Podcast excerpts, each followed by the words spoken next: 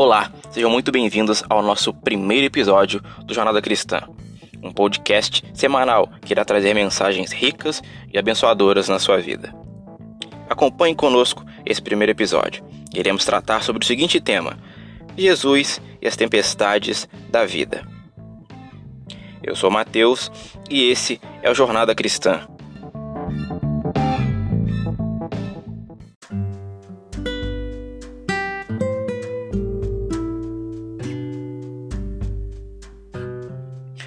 Como dito, iremos tratar nesse primeiro episódio sobre o seguinte tema: Jesus e as tempestades da vida. O texto que vamos ler se encontra em Marcos capítulo 4, do verso 35 ao 41. E diz assim a palavra de Deus: E naquele dia, sendo já tarde, disse-lhes: Passemos para o outro lado. E eles, deixando a multidão, o levaram consigo, assim como estava no barco e havia também com ele outros barquinhos. E levantou-se grande temporal de vento, e subiam as ondas por cima do barco, de maneira que já se enchia. E ele estava na popa, dormindo sobre uma almofada, e despertaram-no, dizendo-lhe: Mestre, não se dá que pereçamos? E ele, despertando, repreendeu o vento e disse ao mar: Cala-te, aquieta-te. E o vento se aquietou, e houve grande bonança. E disse-lhes: Por que estáis tão temerosos? Como não tendes fé? E sentiram um grande temor e diziam uns aos outros: Mas quem é este que até o vento e o mar lhe obedecem? Jesus, em seu ministério terrestre, nos seus dias que ele esteve aqui conosco nessa terra, pregou para inúmeras multidões. As multidões se amontoavam para ouvi-lo pregar. A notícia da sua chegada em uma cidade era rapidamente espalhada, e logo multidões se amontoavam para vê-lo pregar o evangelho.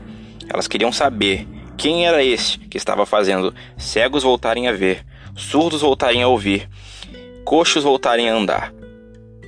Então, as pessoas traziam enfermos, endemoniados, para serem curadas. E Jesus pregava, como dito, para inúmeras multidões, inúmeros sermões por meio de parábolas. No capítulo, nesse mesmo capítulo que, que lemos, Jesus traz algumas parábolas muito importantes e muito conhecidas na nossa fé cristã. Ele traz a parábola do semeador e depois explica para os discípulos de forma mais clara, mas não quero entrar neste tema agora. O, temas que vão, o tema que vamos tratar é sobre Jesus e as tempestades da vida. Como dito no verso 35, Jesus ordena aos discípulos para passarem ao outro lado do mar da Galileia.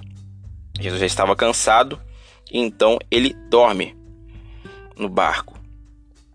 Depois de ter tido um dia cheio, um dia onde pregou para inúmeras multidões, como dito, havia feito vários milagres. Então, no fim de tarde, em algumas outras versões, traz como tardezinha, e podemos ter uma pequena noção de que seria entre as quatro e as seis da tarde, ou seja, ao final do dia, quando o sol já estava se pondo. Jesus então manda os discípulos atravessarem para o outro lado do mar da Galileia. Esse mar da Galileia era um mar muito conhecido pelos discípulos Pedro, Tiago, André e João. Eles eram pescadores antes de serem chamados para serem pescadores de homens por Jesus. Então eles haviam passado por outras tempestades ao longo das suas vidas como pescadores.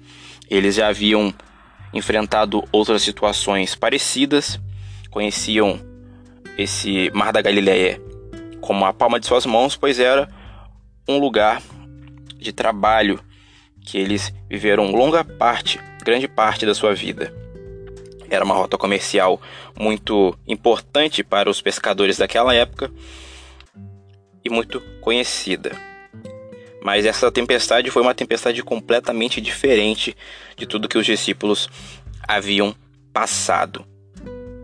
No verso 36, podemos ver que haviam outros barquinhos com ele. E sobre isso, quero trazer o primeiro ponto dessa rápida reflexão que vamos ver a partir de agora. A primeira coisa que nós podemos notar é que haviam outros barquinhos, mesmo Jesus no barco, as pessoas entravam nos seus barcos e seguiam a Jesus onde quer que ele fosse. Então, existiam outros barquinhos, como dito no verso 36, que estavam seguindo a Jesus. Mas é, o que aconteceu com esses barquinhos? A Bíblia não menciona o que aconteceu com eles. Talvez eles tenham naufragado. Talvez eles possam ter morrido, quem sabe? Não sabemos. O que sabemos é que o barco onde estavam os discípulos não foi afetado. E o que nós podemos tirar de lição, de aplicação nisso? Quando não temos a Jesus, a tempestade, o gigante, nos engole. A tempestade nos engole e assim afundamos. Mas quando temos a Jesus, nossa rocha inabalável, nada pode nos assustar. Não temos o que temer. Essa é a diferença entre aqueles que têm a Jesus e aqueles que estão no barco sozinho. Uma observação clara que temos a fazer é que não existia diferenças entre os discípulos e os homens do outro barco. Os discípulos não eram homens melhores, nem eram merecedores. Assim como eu e você, nós não somos merecedores da graça de Deus. Não existe nada que possamos fazer que alcance salvação por mérito próprio. É uma coisa que temos que deixar bem claro aqui. Nós não somos salvos por nada que possamos vir a fazer, por boas obras, enfim. Somos salvos unicamente pela graça de Deus, por fé mediante a Cristo Jesus. Então, o que podemos notar aqui, a primeira coisa que podemos notar é que provavelmente aqueles outros barquinhos talvez tenham vindo a naufragar, enquanto o barco aqui tinha Jesus não foi afetado.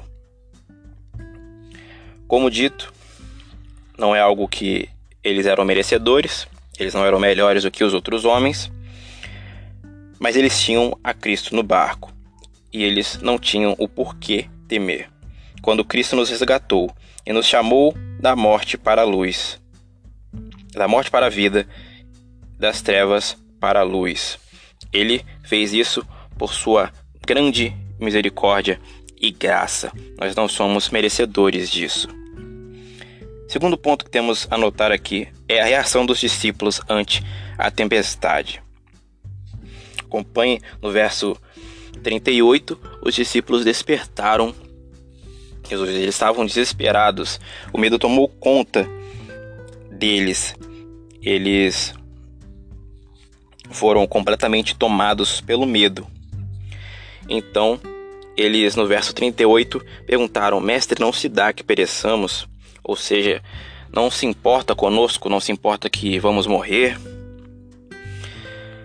Os discípulos são como eu e você. Muitas vezes a gente, quando enfrenta as provações da vida, as tempestades, os gigantes da vida, esquecemos do nosso Senhor, de quem é o nosso Senhor.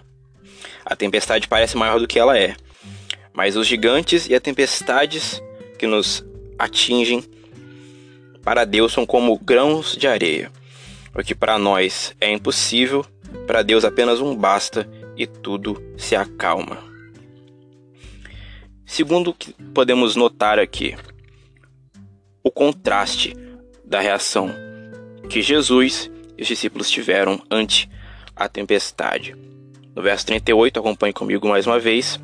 Jesus estava dormindo sobre a polpa do navio, sobre uma almofada, enquanto os discípulos estavam desesperados, tomados pelo medo focaram os olhos na tempestade e não no Salvador.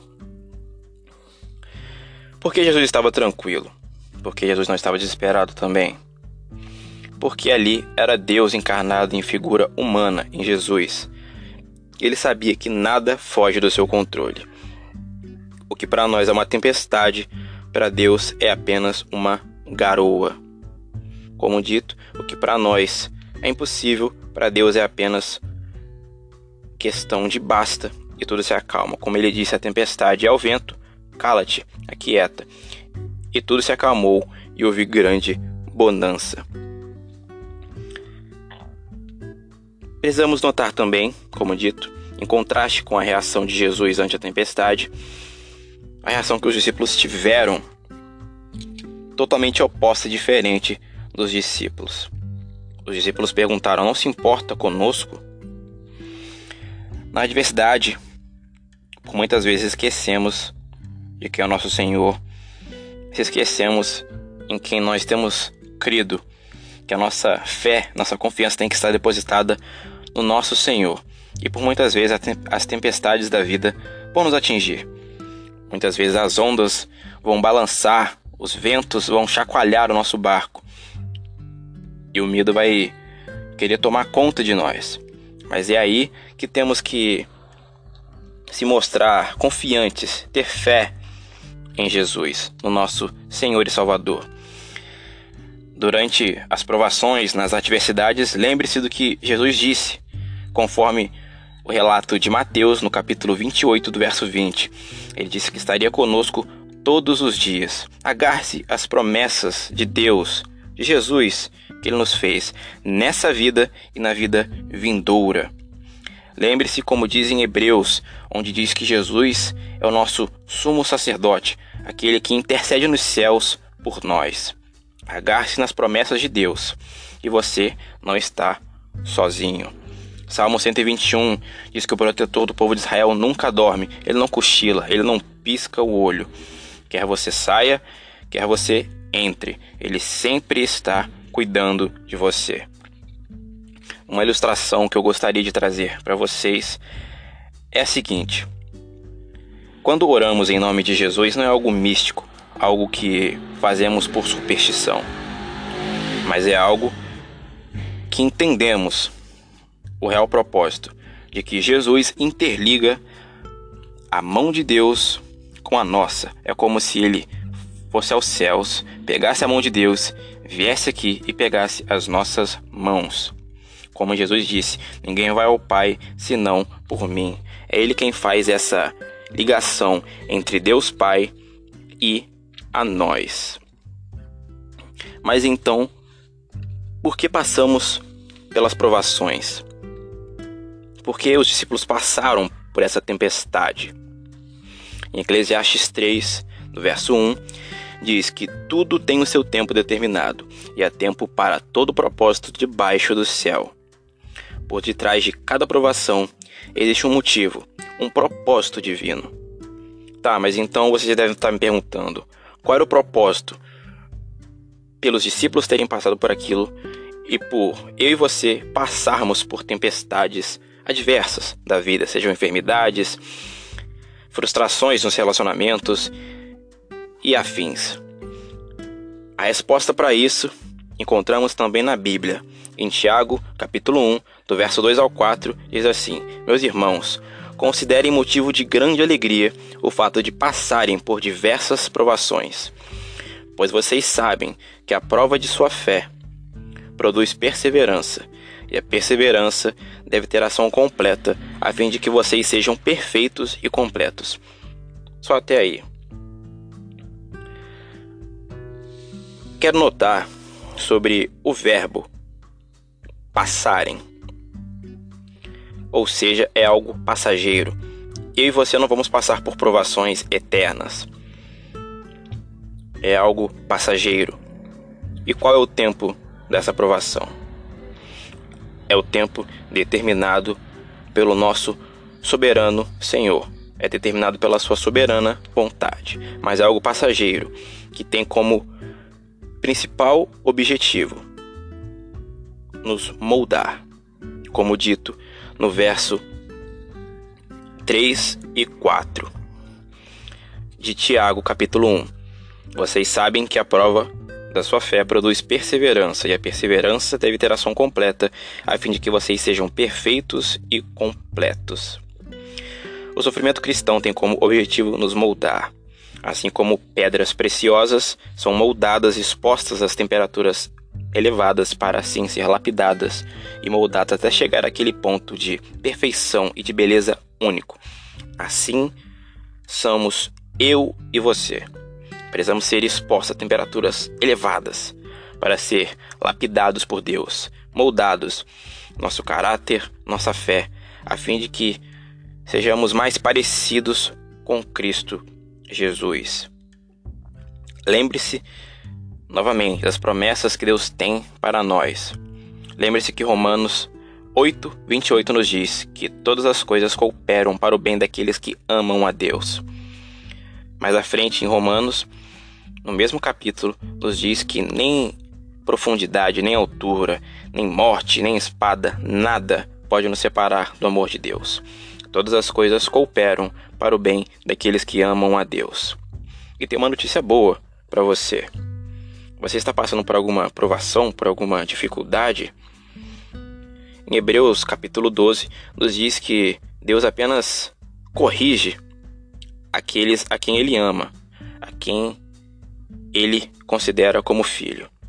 Pense em mim, em você. Quando vemos uma criança esperneando na rua ou fazendo pirraça, nós não vamos lá e tentamos disciplinar essa criança, pois não é a nossa competência, não é a nossa função fazer isso com o filho dos outros, não é nosso filho.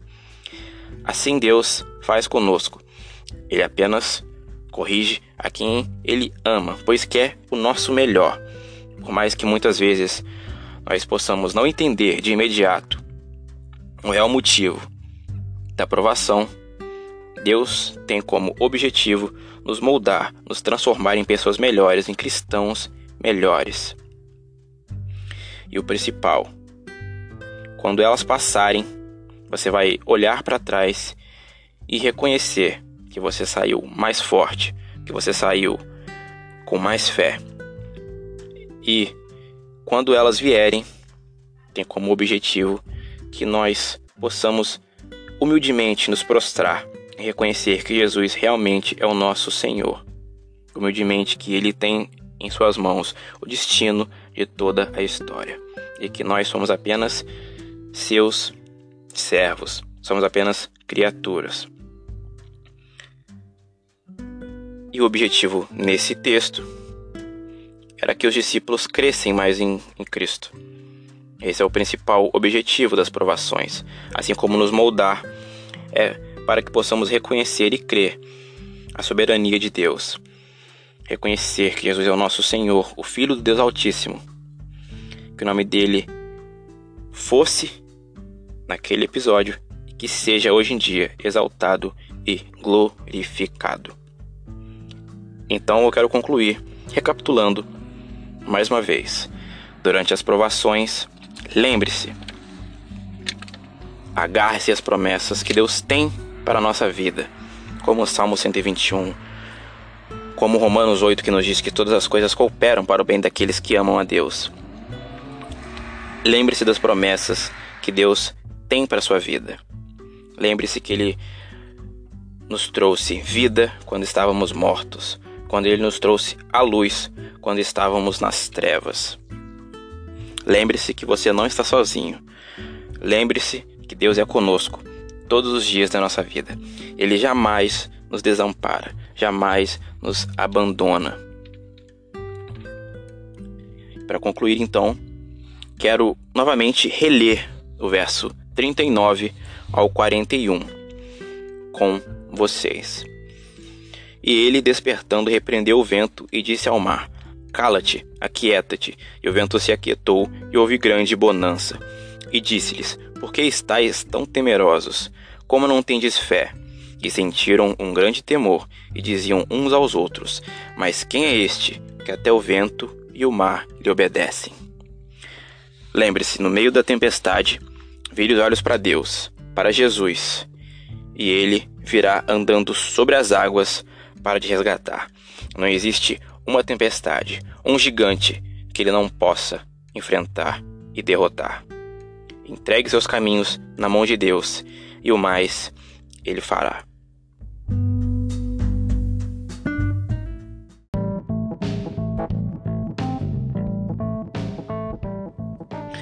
Muito obrigado por ter acompanhado até aqui o nosso primeiro episódio do Jornada Cristã.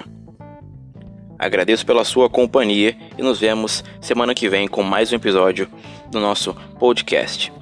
Deus lhe abençoe.